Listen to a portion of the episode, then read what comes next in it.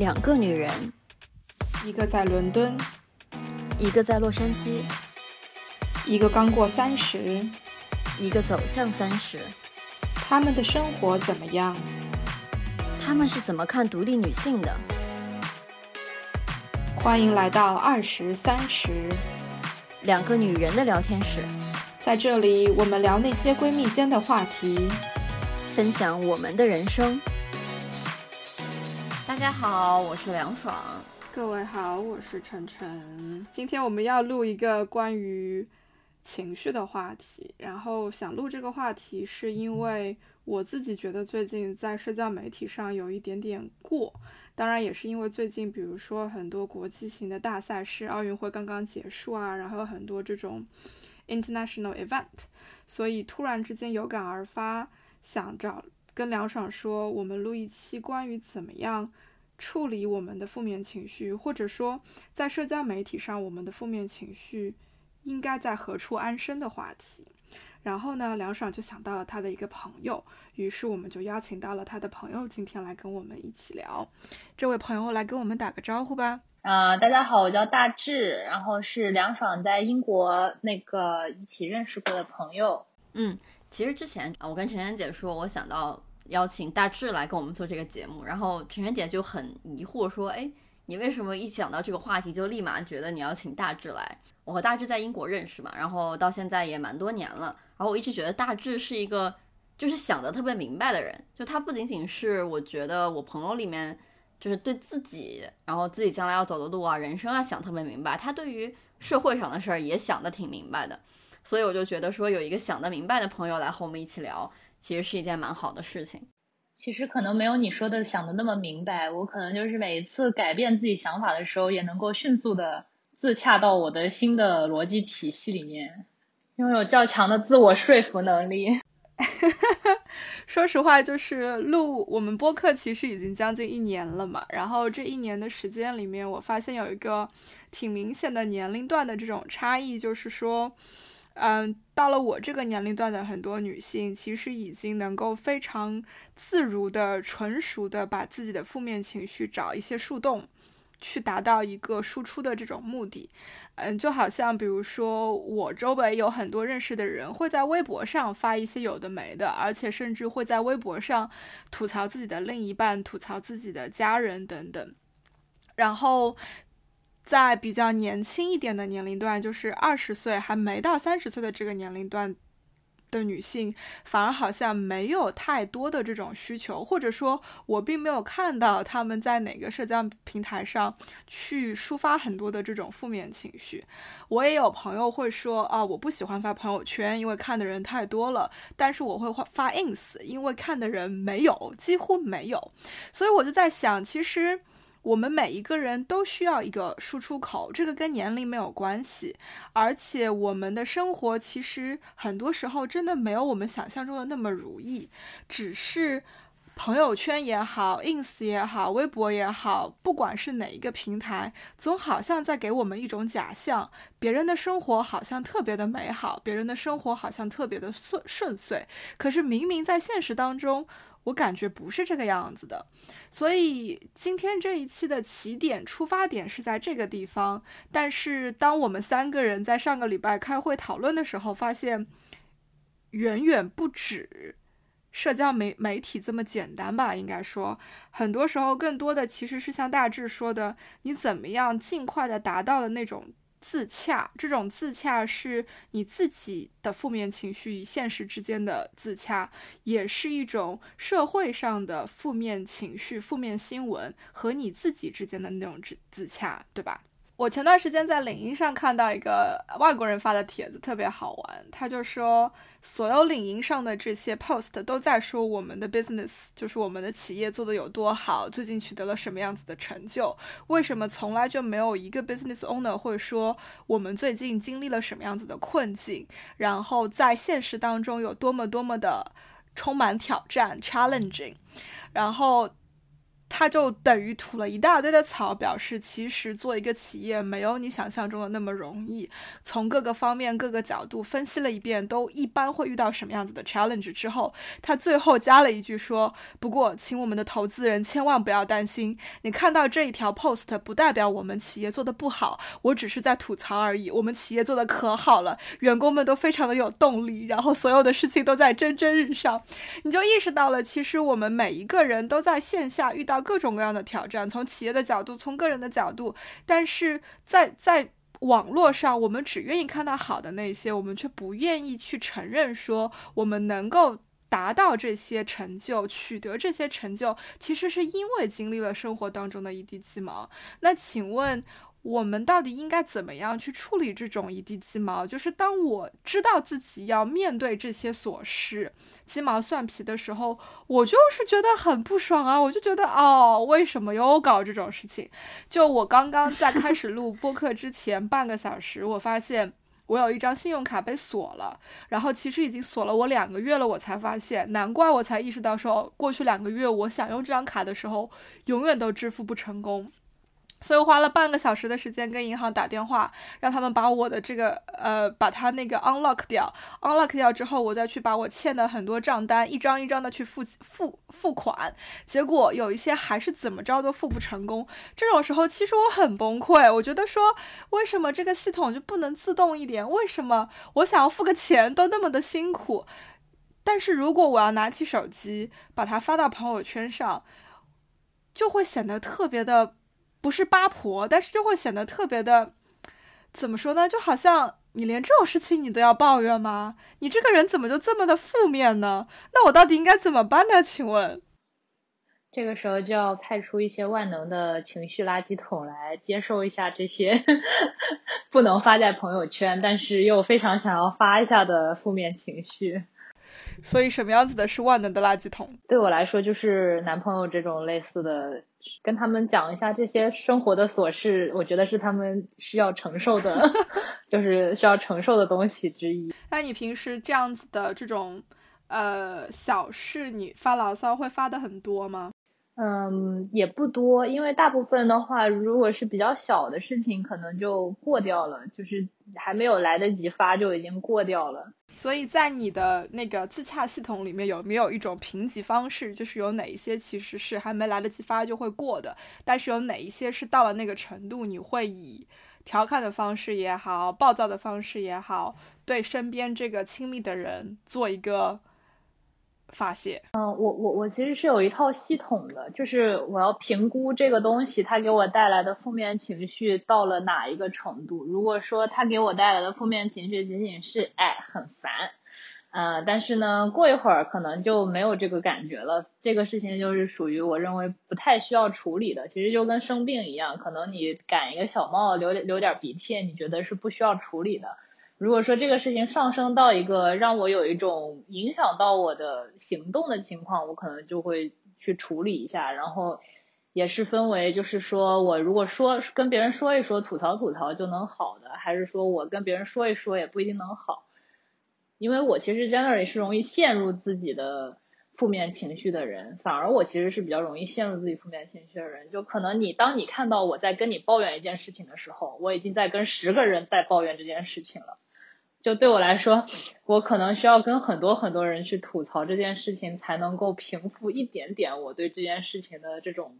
愤懑也好，负面的情绪也好。到了这种时候，我认为就是需要进行一个干预的程度了。我觉得你们两个有点像哎，我记得陈晨姐也是这样子，哎，我也是这个样子的。对啊，对的，就当我发现我在跟无数的人开始吐槽，我真的要找很多人说才对对，当我开始做，发现自己在跟无数人吐槽这件事情，他已经浪费我的时间的时候，我就要开始干预他了。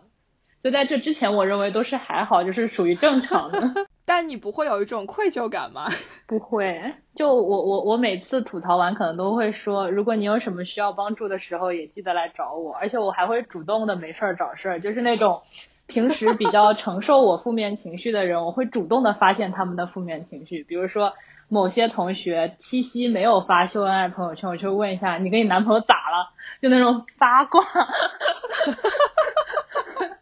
就主动的发现一些问题，引起他们吐槽的情绪。还债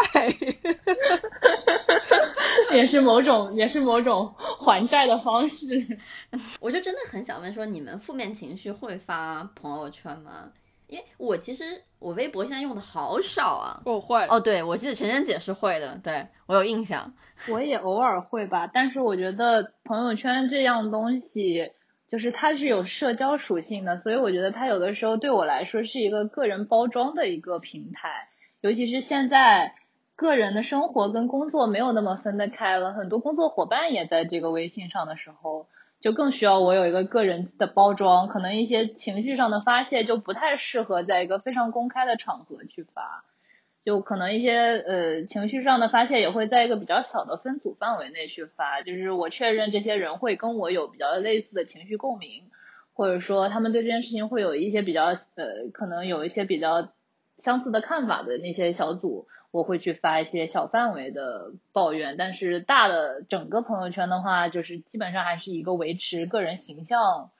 为主的一个基调，发一些比较好一些的正面的内容。在因为我有两个微信号。嗯，一个是工作用的，一个是私人的。然后明显的，我的工作的号就非常的安静，因为我很多这种情感上的东西，不管是正面还是负面，我其实不太会在工作号上面去发，因为我觉得就是有一个界限在那里。我希望工作号营造的是一种。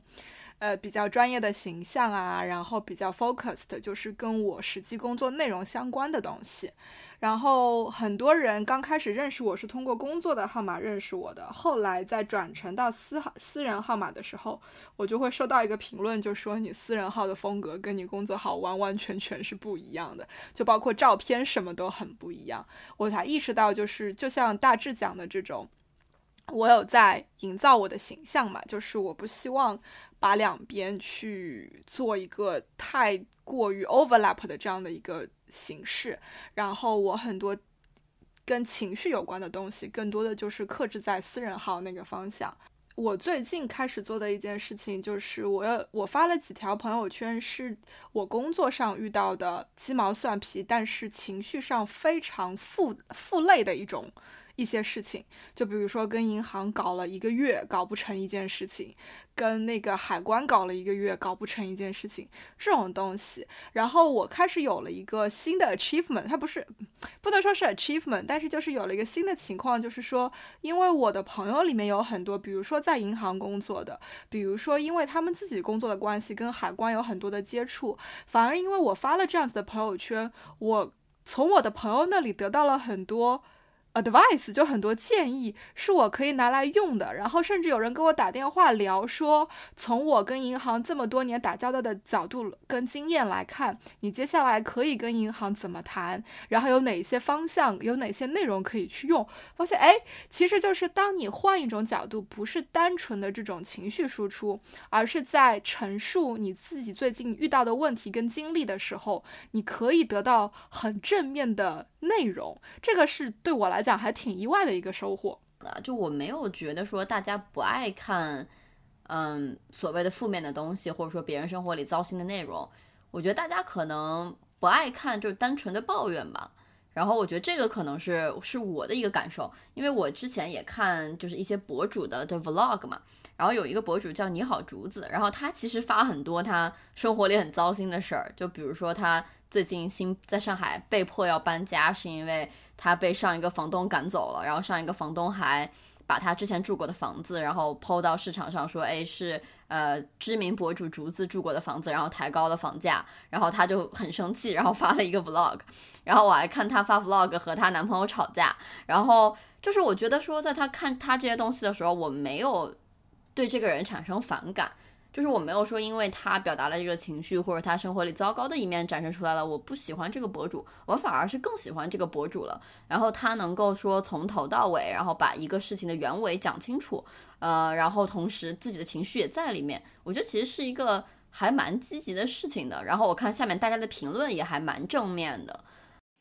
所以我觉得就是说，社交媒体很大程度上。改变了人和人之间互相认识，还有表达，还有我们的一个形象的形象的一个传达的一个方式吧。就是现在网络上很多东西，其实它是一种叙事，它并不是一个真实。就包括你说的那个 vlog 的博主，他真实生活中是不是那样一个人，其实我们是不清楚的。我们只是通过这个平台与窗口认识到了他的这么一个形象的面，有可能是他想要展示的，有可能是。对，其实就是这样。然后之前我记得我去一次呃面试的时候，那个那个那个老板他跟我讲，他说他当时在想说要不要去走这个自媒体的渠道嘛。他是一个做这个红酒就是呃经销的这么一个老板，他说他做的一直都是做的线下的口碑做的很好，然后犹豫了很久，到底要不要走这个自媒体的这个路线，犹犹豫到连这个风口都快过去了。后来是什么事情打破了他的这种？不想走线下自媒体的这种固执，就是因为有一个人跟他说一句话，他说你不要总觉得我们要把一个真实的我们的一个品牌或者什么东西放到自媒体，自媒体这个东西最大的特点就是它都是假的，就是它上面的叙事和你真实的东西可能是一毛钱关系都没有的，但是它以一种新颖的方式，通过一些元素的，就是拼接或者说是一些元素的重组，让你觉得这个事情跟。是一个多么 fancy、多么好玩的一个东西，然后把你们这个东西推销出去。他说我突然从这个，他说他突然从那个事情里面意识到，说我们为什么要执拗于说他跟我的这个线下传统的这个品牌有所冲突呢？他完全可以是两件事儿。呃，然后他这个话还给我挺大的启发，就是说其实我们人有的时候也是这个样子，我们线上的这个人人格和我们真实的这个人完全可以是两件事儿，我为什么要让它是一件事儿呢？有很多人可能也是抱着这样的想法在在玩这个社交媒体，不仅仅这些博主吧，就我甚至觉得我们每个人，在我们展示线上一面和线下一面的时候，我们可能没有那么有意识，就像呃，就陈晨姐和大志其实非常有意识的分开了自己，呃，社交媒体上的一面和私下里的一面，或者说工作里的一面和工作外的一面。我是发现有很多人他没有。主动分开的意识，但他其实传递给人的态度和想法其实是不太一样的。就像我不知道大家有没有这个体会，我之前在美国，呃，就大概可能有线上工作一年多的时间嘛，就是你新同事也见不到面，然后你就通过线上去跟他沟通，然后全部通过，呃，甚至是有视频啊，然后 Slack 啊这样子的交流。然后，但是当你亲眼见到那个人的时候，你还是会有一种。哦，这个人和我想的还是挺不一样的，就是这样子的感觉。所以我觉得，其实很多时候，这种所谓的线上线下的这种身份的区分，可能并不是我们有意去做的，但是因为它发生在了线上，所以我们就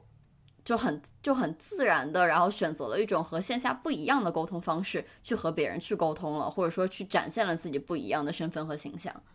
嗯。其实就是说，我们网络给我们提供了一个类似于一层皮吧，然后它照在你身上的时候，它给你提供了一个用别的方式去表达的一个空间。这个时候，你自然或不自然、经意或不经意的就会去被影响。其实环境和这个状态是特别影响你的一些表达的。就像刚刚我在找这个会议室一样，我如果是在一个 open space，我可能讲话不会。就是那么放得开。如果是在一个比较私密的空间，我可能能够有更多的表达，这些都是会影响到我们的一些表达方式的。然后转转换到这个情绪的问题上面也是一样。有的时候我们不去发负面情绪，其实也是担心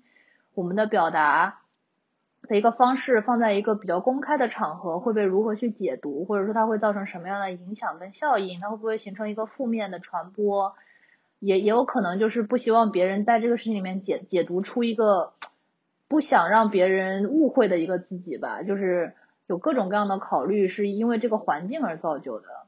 这个也是 nothing new to us，其实，因为你想。我觉得大致估计也有这个感觉。当你的负面情绪上来，你需要找十个人、八个人去倾诉的时候，你会发现你跟每个人倾诉的方式跟角度是不一样的。因为其实你在 read your audience，然后根据你倾诉的对象来调整你的倾诉方式，可能是去博得更大的同情心，可能是去得到一个好的解决方式，或者说可能就是希望对方给你个抱抱，让你能够有这种情绪的舒缓。就你。你在每一个倾诉对象身上，你想要获得的这个取得的目的是不同的。然后一样呢，你放到社交平台上面也是类似的，就好像比如说梁爽提到的这个竹子小姐讲的这些事情，我想到另外一个角度，就是她其实当她回过头去阐述这个的时候，首先她情绪的那些东西，就是情绪。峰值最高的那个阶段已经过了，就一定在他最气人的时候，他不会想的是第一时间我就把我就拍一条 vlog 把它发出来，可能想的是我需要找什么样子的人去倾诉，然后把我的愤怒能够去稍稍的达到一个抚平的效果，完了之后再去回过头来理智的去分析这件事情，然后把它阐述出来，去获得我的这个呃。Follower 的那些同情也好，就是 sim empathy 或者是共情啊什么的这些，所以我觉得阶段跟目的就已经不一样了。然后回到之前梁爽讲的一个点，就是我们不是说不喜欢负面情绪在媒体上、社交媒体上的一种输出，我反而觉得是我们就是像你说的，我们不喜欢单纯的发牢骚。那其实是不是一种人的本能，就是？当你看到一个人，感觉到一个人情绪不对的时候，你是不是会本能的想 walk away，先避开，让他把情绪最低谷、最难受、最愤怒的那个那个点过了之后，我再去跟他接触，看说要不要跟他聊一下，陪他一下，喝个酒、吃个饭怎么样的，然后再来看说能不能帮助他走出那个情绪，会有这种感觉吗？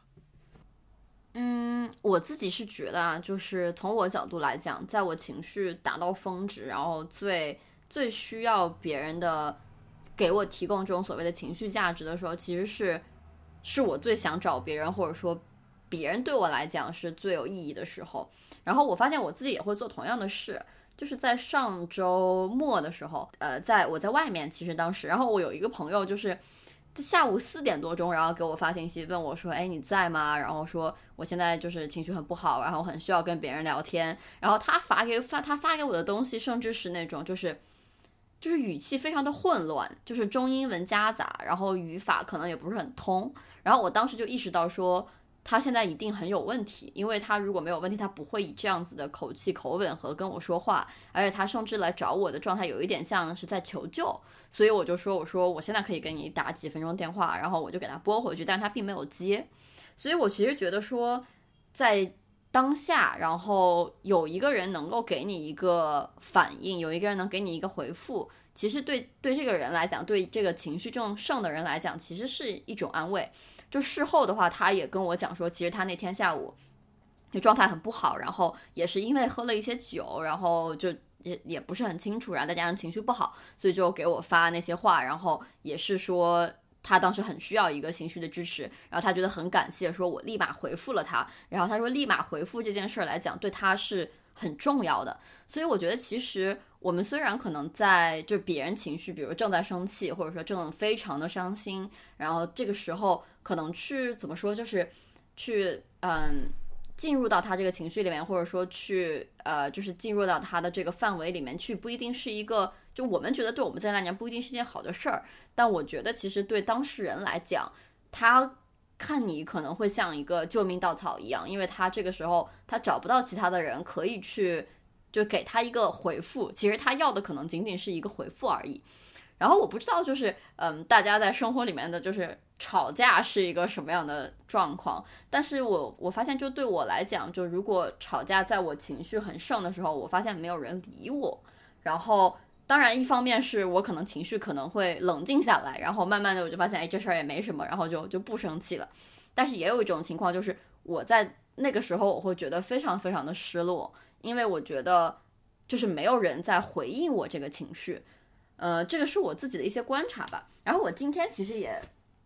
在看关于一些同理心的一个事儿，然后他其中讲到说，呃，就是展现同理心一个很重要的方式叫做 validation，就 validation 就是说你去认可对方的情绪。啊，他说你在认可对方的情绪的时候，有很重要的一点就是你要把你的情绪调整到和对方同频的一个状态里面。就比如说，对方是很悲伤的情况下，那你在问他一些问题或者跟他交流的时候，你的语气也要一样的轻柔，然后有一样的就有一种说我不希望被别人打扰的这种状况。就比如说他非常的悲伤，你可能会问说说呃，我觉得你现在看起来不太好，就是你怎么了？就是可能会相对来讲会把握这方面的情绪。然后比如说对方在一个非常情绪高昂、非常兴奋的一个状态下，那你可能问他的问题就需要是一个呃非常情绪高昂的状态下去问。所以就是说把自己的情绪调整到和对方同频，其实是一个展示同理心或者说是同理心的一个非常重要的标志吧。还蛮认同他那个点的，就是说当我情绪上来的时候，其实我特别需要别人及时的回应我。特别是如果是双方在发生一个情绪碰撞的时候，如果对方以一个冷漠的方式，我觉得就是就是蛮常见的一种就是冷暴力的形式。当我特别生气的时候，你通过逃避我的方式来解决问题，对我来说是特别不能忍受的一种。哎，我就完全不一样哎。当我情绪上来的时候，我希望是。You leave me alone，就不要来弄我，不要来跟我有共鸣，因为我希望是自己能够有那个时间跟空间，把自己的情绪先处理好。我觉得这是我自己的问题。然后至于我怎么处理，可能比如说我非常会做的一件事情是干家务。我当我极其生气，然后情绪非常就是负面情绪非常非常高的时候。做家务是一个能够让我把这个情绪烧掉，就是 burn 掉的非常快的一种方式。然后我可能就是会需要去找朋友去倾诉，但是我没有办法跟让我生气的那个人正面有任何的接触跟交流，只会不然的话，他就只会让我更加的不舒服，就是会更加的生气。举一个最近的例子，其实我上个月跟我男朋友吵了一次架，然后当时。是很多很多事情积到了一起，比如说那一天非常非常的热，然后我们住的那个房间没有空调，我一个晚上基本上睡不好。睡不好的原因其实是因为他因为天气太热了，所以睡不好，在床上翻来覆去。每次当我快要睡着的时候，他一个翻身把我翻醒了，然后我又继续想办法睡，又一个翻身把我翻醒了，然后他又不愿意离开，然后不愿意去找一个更凉快的地方让他自己哭荡，所以搞得我没有办法睡觉。然后其实白天做了很多的事情，有很多那种体育运动啊什么的，所以我的体力非常的差，导致我第二天整个人就是蔫儿的。完了之后我就很丧，因为我内心的那种情绪是一个愤怒。加无力，然后再加上体力极其无敌的差的那种状态，整个人就非常非常的低迷。然后呢，他又特别受不了我低迷，他一定要来 cheer me up，要让我开心起来，要让我兴奋起来，要跟我说：“哎，你不要这个样子。”对我就觉得你能不能不要来逼我了？老娘现在真的到了一个极其无比 negative 的状态，我没有那个体力，我也没有那个心情来 cheer up。他说：“那你到底怎么了？你不能跟我讲。”讲吗？我说我现在需要的就是 you leave me alone。你能不能该干嘛干嘛去，不要来烦我？他说不行，我不能 leave you alone。我看着你这样子 negative，我觉得很受不了。你一定要跟我讲。哦，我说，然后我就不理他，不理他之后，我就开始收拾房间嘛，你知道，开始做家务，you know。然后当时我们因为是在度假，他说。你不会现在是收拾行李，然后等我出去玩完回来，你就开着车走了，把我一个人扔在这里吧？你知道那句话讲出来那个有多糟糕吗？它简直就是个催化剂，就是老娘已经被你弄得精疲力尽，情绪那么差，然后你现在居然还怀疑我会把你一个人扔在这里，扬尘而去？请问你对我的这个 trust 信任到底在哪里？然后我就开始语无伦次。对，其实我觉得就是我感我感觉你男你男朋友应该是属于我和梁爽这种类型的，他那个时候也有情绪，他需要你 confront him，他需要你 confront him，然后你一直在逃避他，所以你俩就形成了一个一个跑一个追的一个。对猫鼠游戏的状态。对，然后后来我就表示，既然既然你这个样子，那我就给你我的情绪，告诉你我现在到底是什么样子的一个状态。但是因为我的负面情绪极其无比的高，就是有类似于梁爽那个朋友的那种语无伦次、没有逻辑，然后讲出来的话更多是一种情绪的宣泄，而不是在 reasoning 的这种状态，他就懵了，你知道吗？他就觉得哇，你这说的都是什么破玩意儿？然后。我没有办法跟你理论，因为你这个里面逻辑不通，狗屁不通，什么都不通。然后他就说，I'm not going to win, I I'm going to walk away from this。然后我就更气了，我表示，喂，是你让我讲的，然后我现在讲了，你就决定不鸟我，然后决定夺门而出，把我扔在这个地方，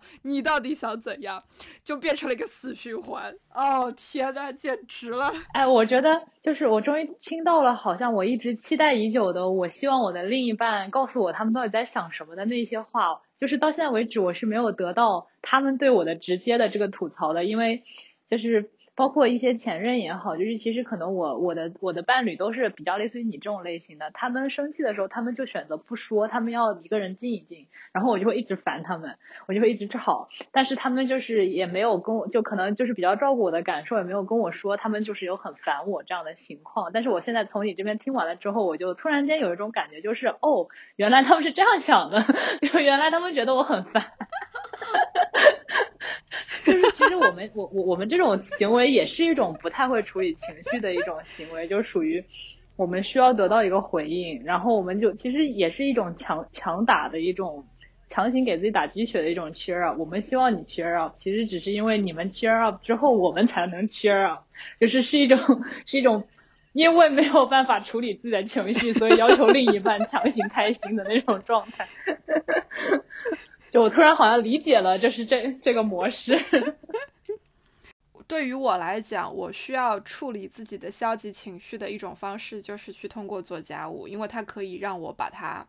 尽快的消解掉。而且我觉得负面情绪其实是我自己的事情，跟别人没有关系。就是我开心也好，我不开心也好，其实很大程度上是由我自己去决定的。对，然后这个就是让我想到。就是说，其实我也有一些就是消解我自己负面情绪的方法，就像刚刚说到，说我可能和晨晨姐的男朋友是同一类型，我在情绪上头的时候，我需要一个 confrontation，需要对方跟我对线，需要对方来跟我交流，啊，但是我自己来说的话，如果是我是一个对自己情绪负责任的人，我觉得这种方法其实不是一个特别好的，能够让我把这个负面情绪消化掉，然后达到一个自洽程度的一个方式，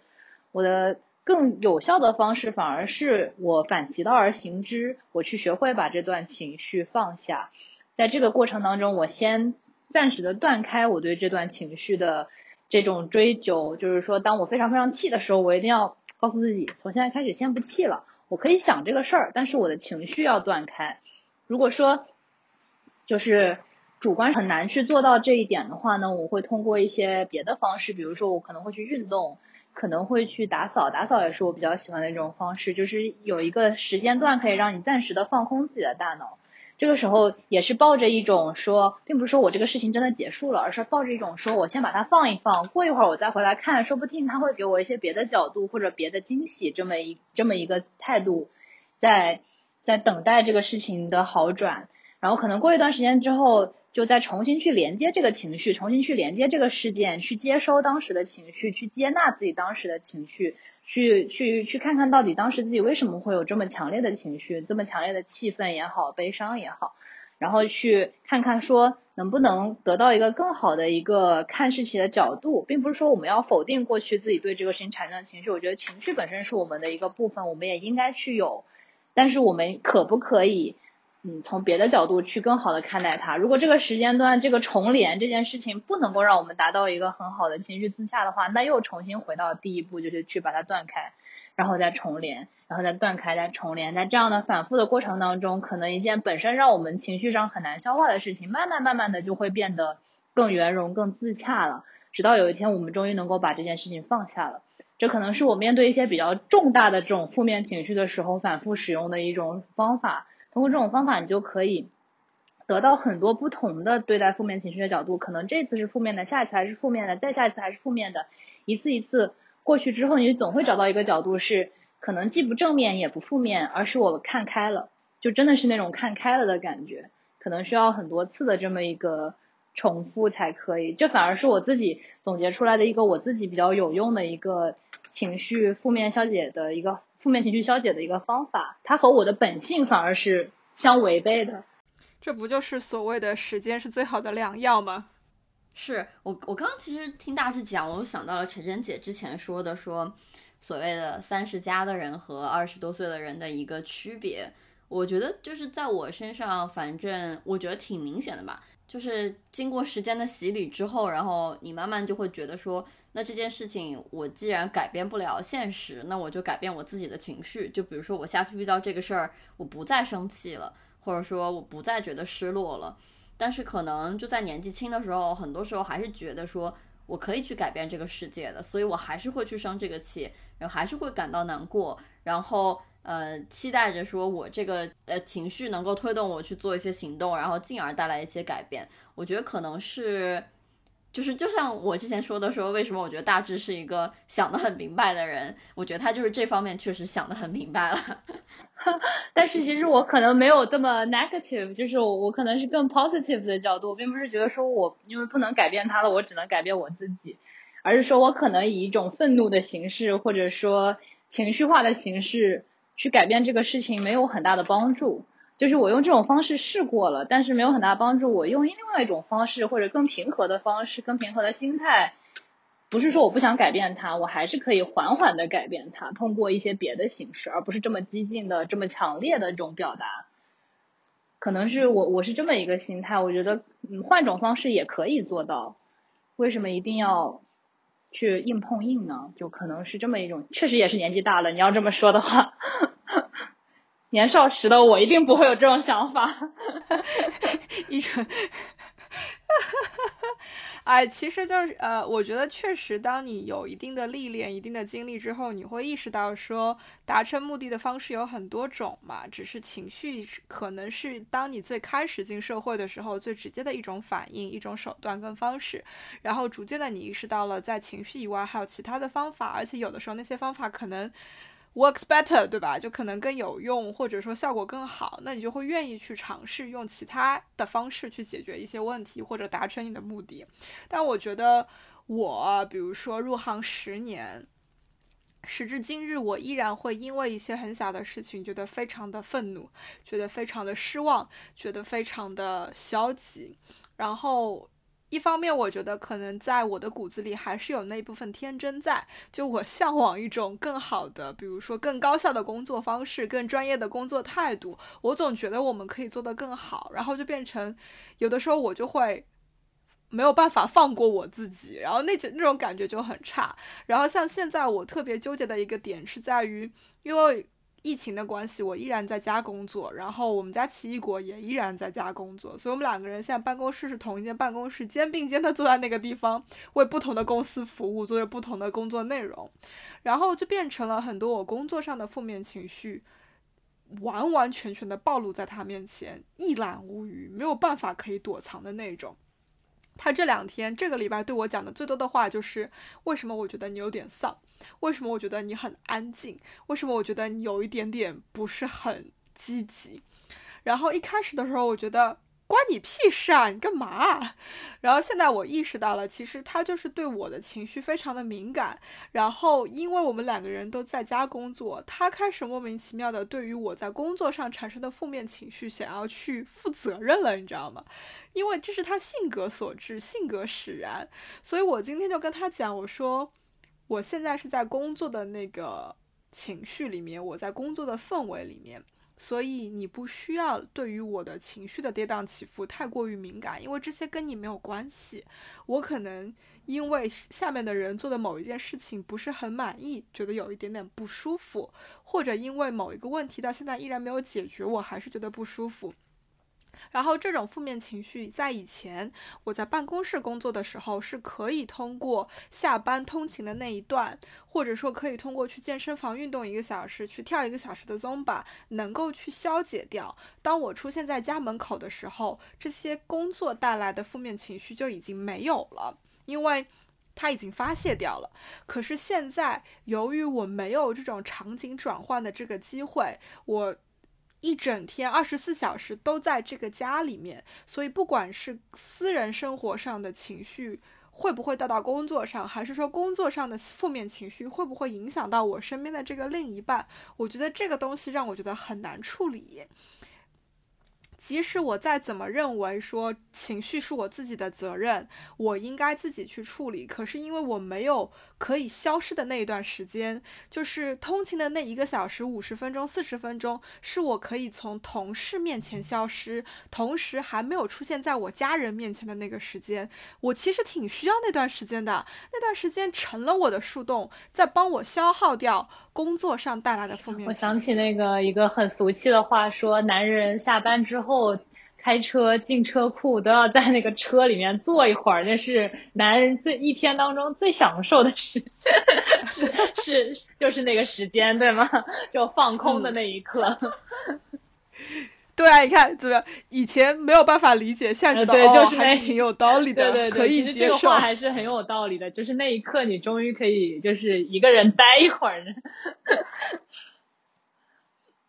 对。对，其实社交媒体上也是一样，因为我们因为工作和生活可能逐渐的融合，大家喜欢用微信来办公，尤其是国内的这种情况的话，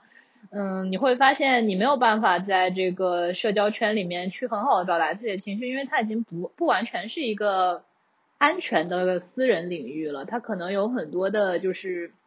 利益的纠纷，就是这是在我初入职场的时候还不懂得的道理。刚开始的时候，我觉得大家都能怎么样嘛，就是发发发发朋友圈，发发表情包，说说说说一些发牢骚的话会怎么样？后来真的会有一些事情是会有一些不好的影响的，就是可能会被一些人利用啊，或者说甚至就是触犯到公司的一些他们认为的利益啊，这样的话他们就会拿这些东西来针对你。当你在一个你认为是私欲的角度发生的时候。呃，他们可能觉得你是一个公开的发生，你要为这个事情所负责。这也是导致后来为什么我开始进行一个非常严格的，就是朋友圈分组的管理。我就是花了一个过年假期的时间，把我朋友圈里面两呃几千个人都一一分组，而且就是保证每一个人都在一个组里。这样，如果有新的朋友加入进来的话，他是甚至看不到我的历史的，他只能从他加入我朋友圈的这一刻开始看到他加入之后时间线的这些内容。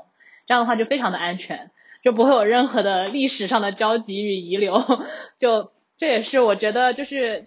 回到之前那个说，为什么现在大家不在朋友圈发负面情绪？你拿起手机想要发一条抱怨的朋友圈，把这个人屏蔽了一下，把那个人屏蔽了一下，屏蔽完屏蔽去，你后来发现你不想发了。就算了吧，不说了，就会有这种情况，因为它不完全是一个私人领域了，已经。妈呀！作为最近刚刚在微信上加了你的好友的人，我现在就忍不住拿起手机去翻一下，我能看到你多少朋友圈？哈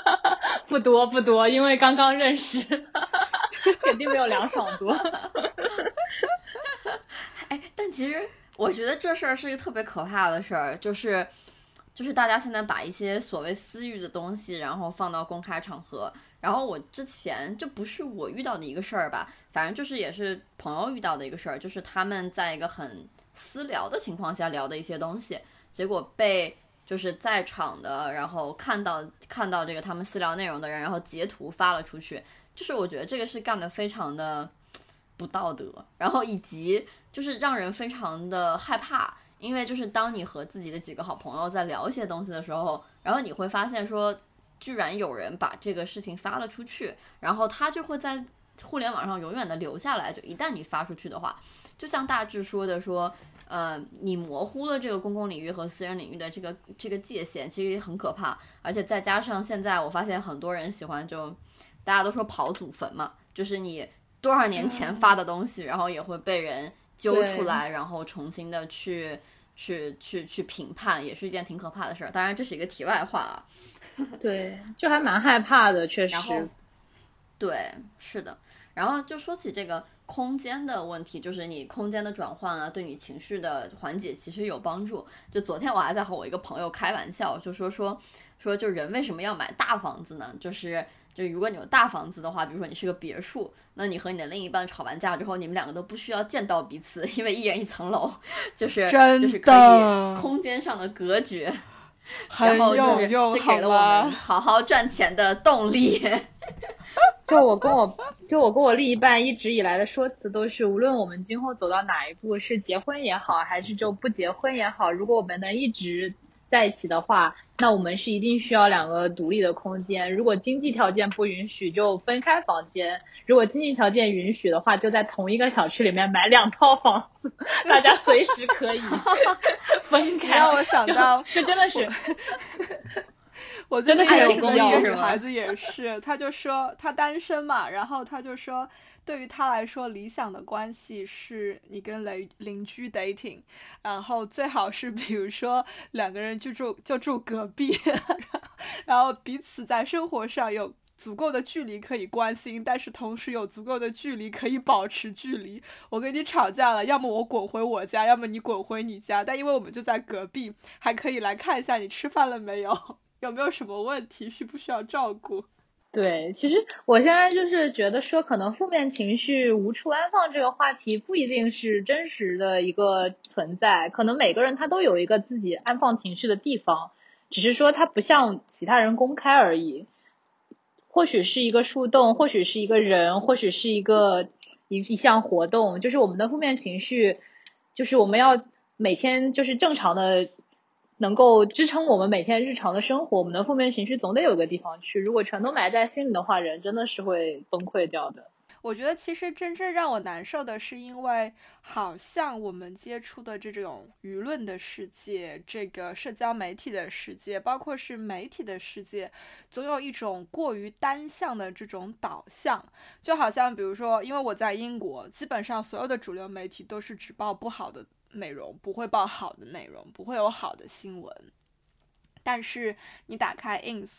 你能够看到的都是别人怎么样生活的光鲜亮丽，打扮的美美的，去哪里拍什么样子的照片。这种这种极端性的这种落差，其实有的时候让我非常的迷茫，你知道吗？就是到底这个世界是什么样子的？就如果你不是一个受过良好的教育，甚至说没有读过跟传媒相关的内容的人，你没有那样子的 background knowledge，其实你很难去做那个。判断你要去甄别这个世界真实的样子的这个旅途会非常的坎坷，也非常的扭曲。所以我自己觉得，我其实是在这方面的阅读量不少，然后当初读书的时候学的东西也不少，我都觉得很辛苦的情况下，我没有办法想象其他人是什么样子的，这个让我觉得很难受。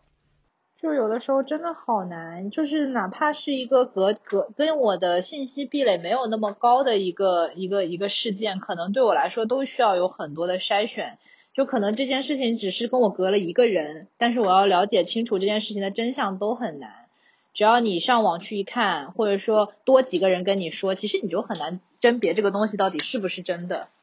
对，然后另外就是真的就是。怎么说？我最近呃追了国内一部剧嘛，叫那个《我在他乡挺好的》。它不是讲了四个女孩子是发小的那一种，然后其中的一个女孩子结果是得了抑郁症，最后自杀了。但是另外三个女孩子她们关系那么好，那么亲密，没有一个人知道。所以你就它是一种夸张的艺术体现的方式，可是你去映射到你的生活里面。就之前我们可能也提到过，比如说很多时候你会发现，你认识的人、你知道的人、你熟悉的人，有的时候他们的很多负面情绪你根本就不知道，因为他们找了一个树洞把它埋起来了，或者他们找了一种其他的方式把它处理掉了。当你真正知道他们可能有多不好的时候，已经是一个极其极端的后果的时候，那种情况其实对对你来说会是一个很震惊的事件。对的，我我我真实的遇到过这样子的事情，就是就是周围的同学，然后得了严重的抑郁症，然后但是呃，就是我一直都不知道这个事儿吧，呃，然后直到说听说了非常不好的消息，然后才知道这个事儿，就心里会觉得很痛心，就是就是为什么说我们周围一圈的朋友没有一个人知道他是这样子情况，然后会不会和现在就是大家也不太敢。可能向周围的人去表达自己的负面情绪这件事情相关，反而就是他就就这样子一直抑郁下去了。就其实想想也挺挺挺寒心的，有时候就是呃我们每天见到的人，然后但是我们其实并不知道他到底过得好不好。从社交媒体上来看，他们其实过得还蛮好的，但是真实的情况下，每个人的心情又是怎么样的呢？其实。这么这么这么想来，其实人心的距离还是蛮远的。就我们觉得说，可能呃，我在朋友圈给你点了赞，给你留了言，然后你回了我，大家嘻嘻哈哈，就好像是一种感情的维系，就显得好像哎，我们还是挺亲密的。但其实没有那种很大家很脆弱的对话，然后没有能够暴露可能彼此有负面情绪的另一方，其实两个人也不算是走的那么近或者那么亲密。那这种。所谓的点赞之交，可能只是一种嗯亲密的假象吧，就我会有这样子的感觉。但其实我们，嗯，从时间维度上来看，我们跟老一辈的人比起来，我们的社交圈是指数倍的在扩大，所以可能就是从总体数量上来说，你其实本身人是没有办法维系这么庞大的一个朋友圈。设想如果跟这几千个人每天都有海量的交流，那也是非常难的一件事情。所以的话，可能就是，嗯，对，可能就也回到之前就是讲到说，呃。就是晨晨姐男朋友和男梁爽和我这种性格的人，其实我们有一个特点，就是我们很容易把，就是我们可能同理心上来了之后，很容易把别人的情绪当成是自己的责任，或者说把别人的一些不好的状态当成是，就是说可能跟我自己很有关系的一个事情。但其实有的时候想开一点，就是也没有那么有关系，就是因为之前你也没有怎么参与过他的生活，所以他的抑郁可能不是说。你能够去帮助，或者是去去去去，也没有对他造成什么特别大的影响。所以的话，就是碰到这种情况，如果我知道了这件事情，我可能就会主动的去关心一下，也不要担心说身份什么的。嗯，但是也不要太多的把它当成是自己的一种责任吧，不然的话真的负担太重了。就是每个人能够承受的这种外界的这种情绪的影响也是有限的，这也是我们自己的一种自我。接就是自我接纳的一种方式吧。之前不是有过一段那个金卡戴珊跟她妈妈那个采访的那个录像嘛？我我看微博上转过，然后她妈妈就说到说，为什么你之前比如说感情经历那么不顺利，然后包括要跟侃爷离婚啊什么那些，你都没有来找我倾诉，没有来跟我聊。然后卡戴珊的回应是说。我心理上有问题，我是可以去找专业的心理医生。你是我的母亲，就是你没有这种，首先你没有这种专业的背景，其次其实你也没有这样子的义务来照顾我的心理问题，所以其实完全没有这个需求，没有这个必要。然后当时我看的评论其实是挺两边倒的，就等于说，一方面觉得你如果自己心理上有问题，或者说情感上遇到了困难，都不愿意跟家人去倾诉的话，那其实你跟家人之间的关系到底是什么样子的呢？到底是有多亲密呢？可是另外一边也有人说，就是确实是应该这个样子。当你心理上出现了问题，应该去寻找专业的帮助，而不是单纯的依靠，比如说亲密关系带来的这种情感支撑，因为它他也许在一时能够给你得到一些心理上的慰藉，可是从长期来说是没有办法解决你面临的问题的。所以我觉得你。如果从这个角度去出发，作为朋友来说，我能够给予你我能做的，但是我并不能够指望帮你去根除所有的问题。然后，其实你也是一样的，你可以在不同的朋友那里得到心理上的慰藉。可是，当你知道自己到了一个什么样子的状态，也许应该去寻求专业帮助的时候，真的就应该迈出那一步，去跟心理医生聊。对我特别认同。因为就是我觉得作为朋友来说，其实在一个人有负面情绪，包括其实甚至他有抑郁症的时候，我们是无能为力的。我们能做的只是告诉他我们在这里陪着你，但是战胜这件事情或者说走出来要你自己来，因为情绪本身是一个特别主观的事情。包括你说到底是跟家人讲，还是跟朋友讲，还是找个树洞，还是找心心理医生也好。我认为这个东西一定要稍微就是自己本位一些，不要听别人的。就是你觉得什么样的方式对你来说是 work 的，就用那种方式。至于大家觉得说你应该去告诉谁，他又不是你，他不高兴的又不是他，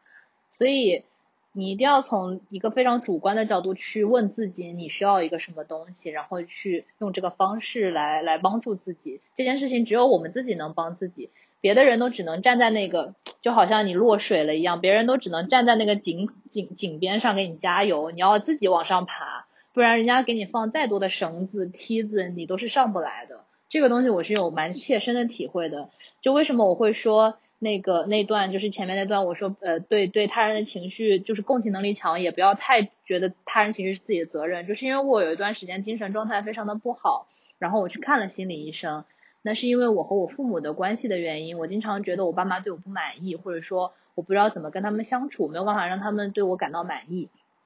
这也是我跟他们之间长期会产生一个负面情绪的一个点。然后我去看心理医生，他开导我的点是说，你的爸妈其实是成年人，他们其实是有自己各种各样的情绪的，他们不开心有有可能是你在跟他们相处过程当中产生的负面情绪，但是不一定是因你而起的，有可能今天工作很忙，或者说今天碰到了一些糟心的事情，然后碰到你的时候正好发泄出来了，不要总是把这种事情当成是自己的责任，要学会去相信他们有能力解决自己的情绪。我觉得这是双向的，一方面相信对方有能力解决自己的情绪，告诉他你会在这里陪伴他，你会听他的倾诉，你会帮助他。但是另一方面也不要给自己负担，然后同时反过来自己也是一样的，就是说我们要有对自己情绪负责任的能力。别人可以帮我们，可以给我们伸出很多的援援助之手，但是最重要的还是我们自己要努力的去找办法，去把自己从这种情绪的深渊里面去拉出来。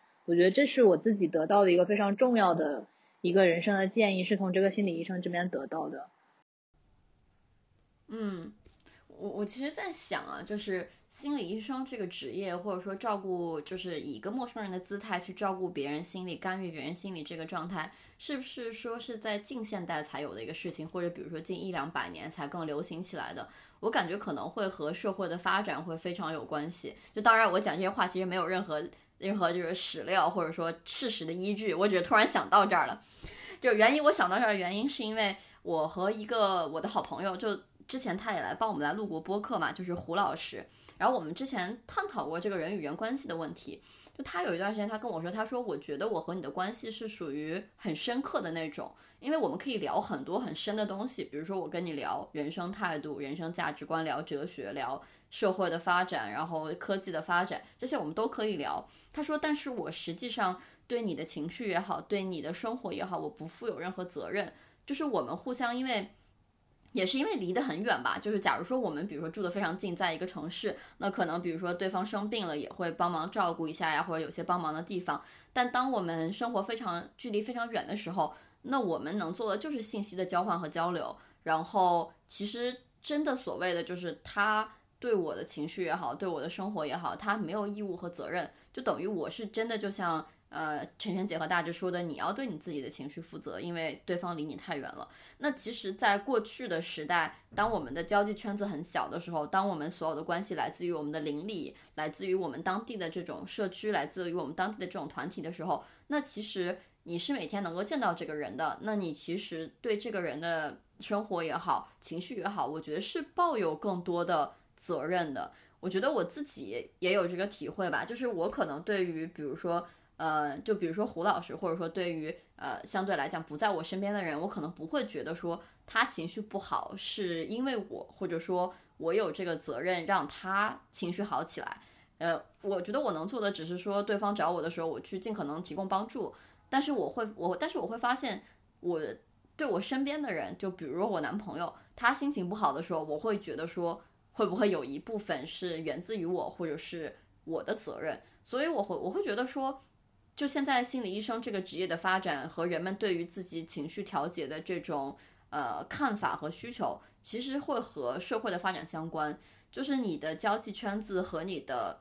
出生的这个社区，或者和你出生的这个文化已经相差甚远，以至于说和你呃物理上很亲近的人可能。没有办法真正去理解你，而可以真正理解你的那些人，可能又不在你的身边，所以就变成了说，能够真正给你心灵慰藉的人，他反而不能够真正对你的生活负责，所以就需要出现一个陌生人，一个第三者，所谓的心理医生，然后来充充当中间调和的这么一个角色。这只是我刚才突然觉得说想到的这一点。我倒是觉得不一定是这样的一个逻辑脉络，就是更多的是因为我们现在的物质生活极大的丰富了之后，我们有更多的时间去想这个事儿了。然后也是近代这个科学的发展，你要是在之前那种温饱都不能够保保证的年代，其实你是很难说去想这个事儿的。以及包括就是我觉得心理医生这个这个这个这个角色可能在。科学上就是可能它成为一门学科，被当成是一种科学的职业看待，可能是在近代，但这种角色应该长期都是存在的，就是总是有这么一个人，他是一个知心姐姐、知心大哥这么一个形式，当大家有什么问题，都会去找他去咨询、去开导。我觉得这个角色可能是一直存在的。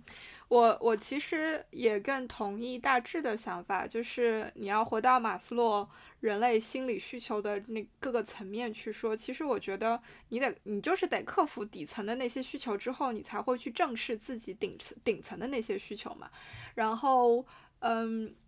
你举一个特别通俗的例子，比如说英国人经常讲的一个例子是说，很多时候你会更愿意在酒吧里面向一个你完全不认识的陌生人倾诉你的困难，而不愿意去跟你身边最亲近的人。讲述你自己正在经历什么，就是这种第三方相对来说有距离，同时跟你没有情感上任何羁绊的这种角色，其实应该一直都是存在的。只是以前我们的精神层面还没有得到，还没有能力去得到很好的照顾，因为我们在 struggle 的是。物理层面上的需求，温饱层面上的问题，然后到后来，嗯，你的交往的圈子里面，总会在你的村庄里有一个，不是说神婆，但是比如说是比较德高望重的角色，大家都会去问他咨询意见。你看到无数的迪士尼的电影里面，有多少公主，有多少坚强的少女，都是被一个什么样子的角色给点醒？那个角色可能是外婆，可能是部落里的酋长。可能是其他的一个什么故事里、传说里的一个什么样子的人物，其实这种它一直都存在，只是以一种学科性的、科学性的方式出现，可能也许是很近代的事情，嗯，但是另外一个角度你要去看，我觉得还有一个就是。即使放到今天，也不是每一个人都有那个条件能够去找心理医生。钱是一个方面，另外，其实，在心理上，我觉得还是有很多 bias 的。我也找过心理医生，我记得应该在之前节目聊到过。呃，让我去迈出那一步，是因为。一方面是我把周围能够倾诉的对象全部都已经倾诉完了，我周围的资源被我用完了，you know，就我依然没有达到那种心理上、情感上的解脱，所以我决定去找心理医生。另外一方面也真的是，我发现在我找完了之后，聊完了之后，有一个陌生人去倾听我的烦恼，从心理层面的角度来讲，就已经是一种很大的慰藉。虽然那个那个人的时间以及那个人的 attention 是我花钱买来的，对吧？但是你知道，其实还是有人会关心，而且有人会想要帮助你，帮你拉你那么一把。我觉得那种心理上的慰藉很重要。嗯，然后最后我想聊的一个话题就是关于。我们到目前为止聊的，其实很多都是自己切身相关的、正在经历的、发生的这种事情带来的负面情绪嘛。我不知道两位怎么样去面对，比如说你打开新闻看到的社会上那些负面情绪。刚刚我有稍微讲到，就是比如说英国的媒体真的就是，呃，主流媒体就是基本上非常的负面，因为一直在揪政府做的不好的事情，一直在。揪着政府犯的错，嗯，然后我自己，比如说最近也是负面情绪很大，然后因为社会上整个世界在发生很多很多的事情，让我觉得有一种无力感。然后这种无力感跟比如说去年新冠刚刚出来的时候的那种负面情绪是不一样的，因为那个时候的负面是一种。由于未知带来的一种恐惧感，是我觉得说我不知道这个是什么样子的病毒，然后信息好多，没有人能够告诉我什么是对，什么是错。那我到底应该怎么样去更好的保护我自己，保护我身边的人，保护我的家人？可是现在是已经过了这个对于新冠的这种未知，反而是世界上的很多政治的动荡，比如这两天阿富汗正在发生的事情，你看到了说原来。在此时此刻，今时今日，我觉得这个世界已经多么文明的情况下，依然有这样子的国家、这样子的文化、这样子的文明存在。那里生活的人，由于他们受到的教育的局限性，嗯，并呃，由于他们受到的教育的这种局限性，对于。科学科技的各种认识的局限性，会导致他们去做出这样子的选择，有这样子的举动，带来了他们现在面临的这样子的后果。就这种社会新闻，其实让我会觉得非常的难受。这种难受是一种无力感，是说我不管再怎么样的努力去做什么样子的事情。它依然不会改变，这些人依然会存在。那这种现实甚至会影响我在我自己日常生活、日常工作当中的一种动力、一种信念。因为好像不管我再怎么努力的工作，怎么努力的想要去尝试改变，我依然没有那个办法。另外一个极端的例子是美国纽约州的州长，对吧？这位先生刚刚在新冠的时候出来的时候，他真的是。民意非常非常高的，因为他做的很多事情确实就很得民心，非常，嗯，决策也好，说的话也好，都非常的正确。然后这个月爆出了性侵，你这种时候你就觉得那种落差感，觉得天呐，怎么可以有这样这么可怕的事情存在？那更不要提什么。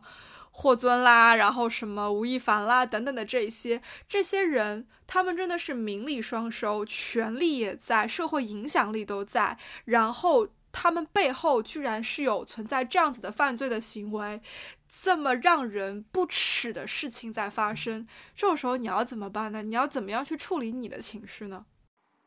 我觉得首先对于社会事件，我先不讲政治上的，可能。娱乐圈这种的话，我自己个人的感受就是，我们这个信息的茧房还是非常的可怕的。就是我们其实离真相真的差太远。今天就发了一个朋友圈，我说，有的时候我们这些吃瓜的人能够了解到的真相，离真相一般都是基本上不是完全跟真相是没有什么关系的一个一个东西。就一旦出了一个社会事件，先媒体先马上出来引导一波舆论。就他就先定了个调了，然后后面就是一大堆的人就开始就着这个论调开始发展。其实可能一开始他定的这个论调就跟原来的事实没有太大的关系，所以我们在这个过程当中就很容易丧失我们对于一些基本事实的判断。就是抛开政治事件不谈，我觉得舆论的引导其实真的特别影响我们的情绪。我们在看这些事事事情感到非常情绪化的时候，我首先会怪。怪这个媒体，我说你写这个新闻其实是非常违背你的就是职业道德的。你作为一个媒体人，你应该写出来的东西是让大家能够去思考跟判断，而不是产生那么多的情绪。我就我会首先去反省这个东西，而不是就是就着他的他想要引导我的情绪往下深入。因为其实很多很多的新闻，其实很多新闻都是这个这么一个套路。你基本上如果能够先想到这条的话，你的情绪就好了很多。好了很多之后，我基本上还是会挑那种就是更加注重事实的一些报道来看。如果是那种就是一看就是引战或者说引导舆论的一些内容，我就直接不看，就我划过去我就不看，我就不仔细看，或者说我看了我也不细想，因为我就能够感受到他在抓着我的情绪走。我不喜欢那种感觉，我觉得新闻事实就是我们身边发生很多很多的事情，必然会有好的跟不好的，有负面的有正面的。但是我们从外界获取到这些信息，本来从媒体的一个角度上来说，它应该给我们反映的是一个事实，而不是这个情绪。我们没有办法去屏蔽这种媒体舆论对我们情绪的引导，因为可能本身。呃，媒体就是带有一定情绪化的一种表述的，他也是人写的，这个人可能是有情绪的，或者我们善良一点去想，就是这个人有情绪；不善良一点去想，就是可能他们想要引导一种情绪化的一种一种一种反应。但如果我们第一反应是能够冷静下来去想，说不，这个情绪化的表达不是这件事的重点，重点是到底发生了什么。在这个这个语境下面，我觉得就能够更客观，然后更不带情绪的去看这些事情，然后能够更好的获取当中有用的信息，